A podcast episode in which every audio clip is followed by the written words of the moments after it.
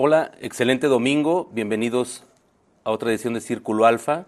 En esta ocasión vamos a platicarles de lo que es el Corporate Venturing, que básicamente es estas este, apuestas que se hacen a nivel corporativo, a nivel empresarial, para desarrollar nuevos productos, nuevos mercados, básicamente nuevos negocios, de la mano también de, de diferentes startups, de emprendedores externos, con los que se hacen diferentes alianzas o, colaboraciones precisamente para llevar estos proyectos y estos desarrollos a, buen término.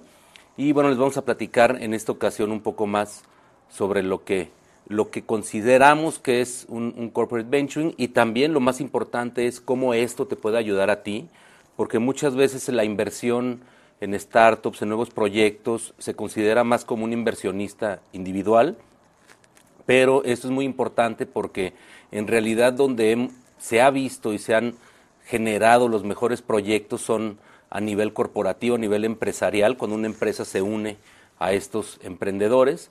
Y creo que esto para muchos de nuestros escuchas y nuestros, nuestra audiencia puede ser muy interesante porque todos tienen un negocio y casi todos los negocios se pueden ver beneficiados de estas colaboraciones porque no requieren un gran capital, pero este, sí les permite explorar diferentes alternativas que normalmente dentro de la empresa no se pueden hacer.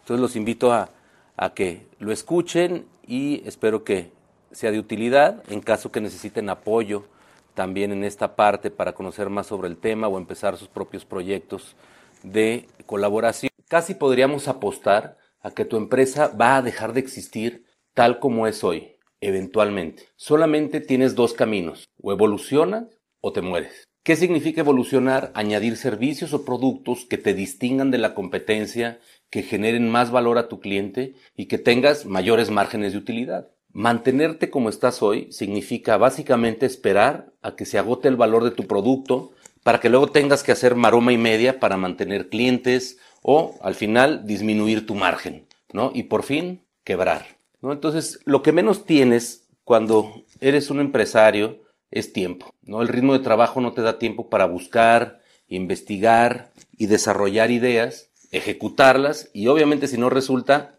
hacerlo otra vez de nuevo. Por eso el corporate venturing, no solo en grandes corporaciones, pero también en las pymes, han tenido un crecimiento muy interesante. Aquí desafortunadamente en México no se ha replicado lo que a nivel mundial, principalmente en las potencias, en Estados Unidos, Europa, Asia, se ha, se ha logrado en ese sentido, pero bueno, para eso estamos, para tratar de, de traerles nuevas ideas y nuevos conceptos que ustedes puedan implementar en sus empresas. Pero bueno, este, lo que más ha resultado a nivel de esta inversión en startups, en, en, no es a nivel individual, en realidad es a nivel empresarial, a nivel corporativo, ya que son las empresas las que invierten y apoyan a estas pequeñas startups, a estas pequeñas ideas de negocio con capital, puede ser con infraestructura o con capacidad de producción o con un equipo mucho más experimentado que el que ellos puedan tener. Entonces hay una diversidad de, factores que, que pueden ser interesantes y de la forma que pueden colaborar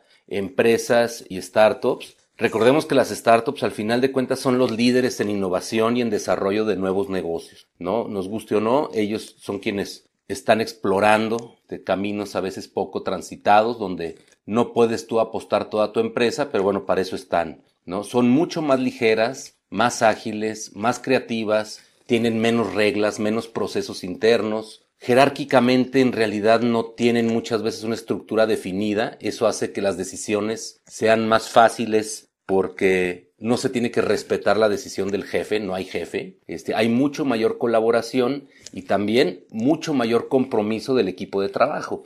¿no? Eh, el, hecho de que no tengan un jefe este, como una figura paternal, por decirlo así, hace que todo mundo aporte mucho más y que se tome en cuenta mucho más a los demás o a todos. Entonces al final del día todo mundo entiende que el proyecto es un bicho que han creado entre todos ¿no? Y que no es nada más la idea de una sola persona que los impuso, como podría ser más una empresa donde sí se tienen que seguir más reglas, ¿no? Y eso es, eso es natural no es un defecto, simplemente estar en un proceso diferente. Obviamente una empresa pues, tiene una estructura administrativa, un equipo de ventas, clientes, pero todo esto también son atributos positivos para hacer estas colaboraciones, porque también pues tienes un historial con proveedores, una, una mayor, ahora sí que un prestigio determinado inclusive con instituciones financieras, tienes una capacidad instalada tanto de producción, de distribución, venta, dependiendo de, del giro que tengas, pero al final del día tienes esta, esta capacidad y también tienes capital, ¿no? Entonces, esto es interesante porque no es lo mismo que tú inviertas como persona física en estos proyectos o en estas ideas a que lo hagas a nivel empresa, a nivel corporativo, porque recordemos que al final del día mucho de esta inversión puedes, podría ser deducible, ¿no? Entonces, pues ahí ya traes un, un beneficio inclusive fiscal para, para hacer esto. Entonces, Definimos primero lo que es una startup, cuáles son las ventajas, cuáles son las ventajas también de una empresa, pero al final del día es esta, esta vinculación la que, la que en realidad puede generar un, un catalizador muy interesante de lo que se pueden hacer en estos proyectos. Es importante regresar a decir, en la empresa no mencionamos la experiencia. Y esto es bien importante porque la experiencia simplemente ha sido la historia que tú has vivido o cómo has generado esta historia en tu empresa, en el camino que tú recorriste. Pero en estas startups, a veces esa experiencia estorba más de lo que, de lo que ayuda. ¿Por qué? Porque lo que muchas veces se, se topan, estas startups muchas veces empiezan con un objetivo y de repente se tropiezan con, con el éxito. ¿no? Y son casualidades a veces que se dan, este, que no están planeadas en la gran mayoría de los casos. Y entonces lo que queremos nosotros es dejar que vayan por esos caminos inexplorados y permitir estas casualidades, ¿no? Ahora, ¿qué pasa cuando sumas estas dos, estas dos fuentes? Por una parte, una fuente creativa, una fuente que inspira, innovadora, y por el otro lado, una, una fuente de, de, de capacidad de producción, de reglas, de estructura, de equipo, de, trayectoria. Entonces se generan cosas muy, muy interesantes y los resultados han sido tan buenos que, por ejemplo, en Estados Unidos la mayoría de las empresas, de hecho el 57%, están en busca de oportunidades de este tipo para, para desarrollar, para colaborar e invertir en ellas. ¿Qué beneficios tienes en concreto al hacer este,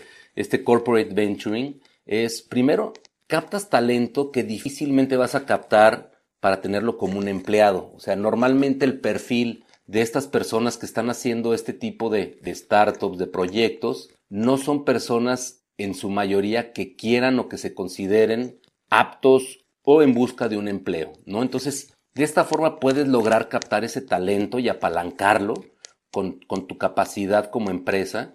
Por otro lado, evitas absorber gastos de todo un equipo de trabajo que está a lo mejor tratando de buscar el hilo negro en cierta forma, pero tú no vas a correr con esos gastos, ya que el equipo que lo está haciendo está feliz de hacerlo prácticamente gratis, ¿no? O así lo venía haciendo desde antes de conocer o de colaborar con tu empresa. No involucras o arriesgas tu marca o prestigio, ya que al final de cuentas no necesariamente tienes que meterlo a tu empresa. Al final del día van a ser dos empresas diferentes. Este puede tomar diferentes figuras. Este, ahorita vamos a hablar de algunas, pero este, pues de esta forma explorar nuevos modelos de negocio también, también sin tener que, implementarlos en tu empresa actual, ¿no? Entonces, se pueden desarrollar cosas muy interesantes sin que tú las tengas que cambiar dentro de tu empresa. Entonces, también para tu equipo de trabajo, o sea, el hecho de colaborar con, con estos emprendedores ayuda a renovar esa cultura corporativa, digamos, que se hace a veces dentro de las empresas, al tener proximidad con emprendedores. que ¿Qué traen los emprendedores? Traen pasión,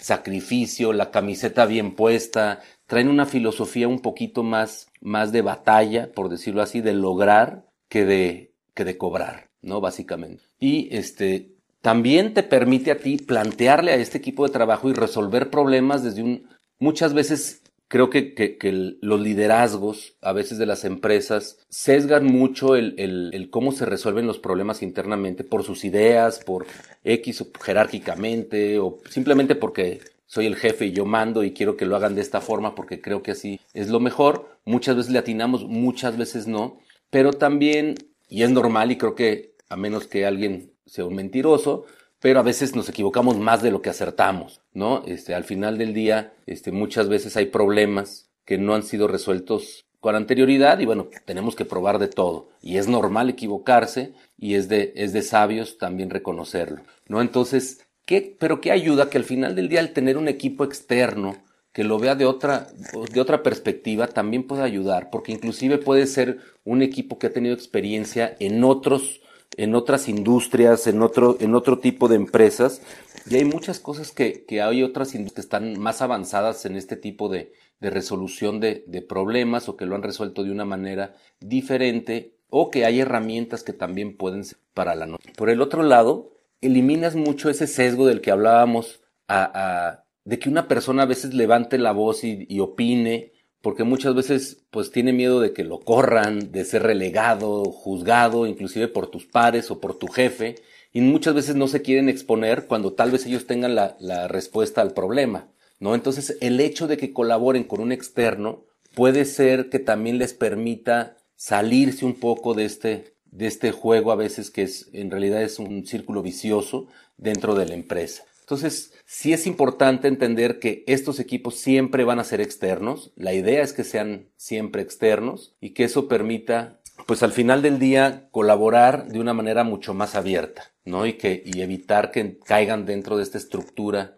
de la empresa donde ya hay reglas, ya hay juicios, ya hay te corro, te haciendo, quién es mejor, quién es peor. Es importante hacerlo. Ahora, ¿cómo empezar, no? Que a veces esa es la, la pregunta del millón. Y bueno, lo primero es, si lo quieres hacer, ¿para qué lo quieres hacer? ¿No? ¿Cuáles son los objetivos? ¿Cuál es la tendencia que a lo mejor tú consideras de acuerdo a la experiencia de tu empresa? Porque eso es muy valioso.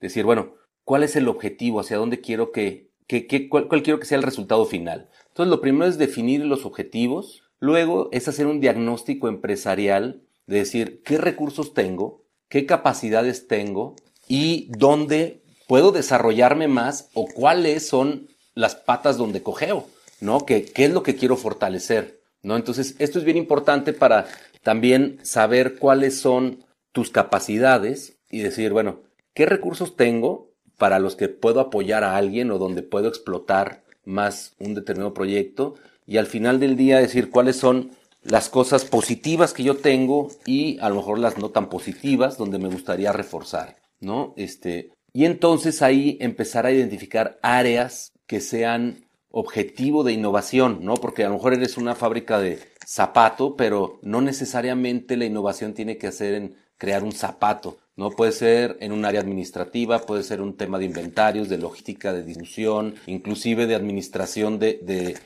de tus almacenes, inventarios, el manejo de financiero, pueden ser muchos este, los caminos donde tú puedes querer innovar. ¿No? Eh, obviamente cuando empiezas con esta, esta identificación es cuando descubres oportunidades de crecimiento del sector, porque no nada más tú tienes el problema, te empiezas a dar cuenta que esto puede ayudar a ti y a otras empresas, iguales o no, inclusive a tu misma competencia, pero al final del día no estás ahora en este nuevo proyecto, no estás compitiendo contra ellos, le estás resolviendo un tema, no estás resolviendo un problema del sector. Entonces, este descubrimiento de oportunidades se da en base a esta identificación de, de, ciertas áreas donde puedes ir. Luego ahí ya viene al final de cuentas esta estrategia de, la, de, de, este venturing, de cómo se va a formular, en dónde vas a invertir, qué productos estás buscando o servicios allá afuera que, eh, que precisamente este, puedan ayudarte a, a, a explotar estas oportunidades en el sector y es ya, bueno, donde obviamente tú dices, bueno, yo tengo este objetivo corporativo, este, veo valor en determinado modelo de negocio, veo que es rentable. Aquí es ya donde, donde se empiezan a hacer estas, ahora sí que ya afinar un poquito la, la punta de la flecha y tener ya una dirección más concreta de hacia dónde quieres tú avanzar, porque obviamente cuando te abres a proyectos te van a llegar de todo tipo, ¿no? Pero al final del día, ya cuando aquí empiezas a afilar la punta, ya es cuando dices, vamos sobre este tipo de, de servicios, obviamente vas a tener un abanico, pero mucho más acotado para poder concentrarnos en cosas más concretas. Y ahora sí viene, es decir, ahora sí, ¿cómo empiezo a buscar estos proyectos? Y es aquí donde nosotros en Círculo Alfa constantemente estamos trabajando y colaborando con empresas que están en busca precisamente de, de estas oportunidades o también personas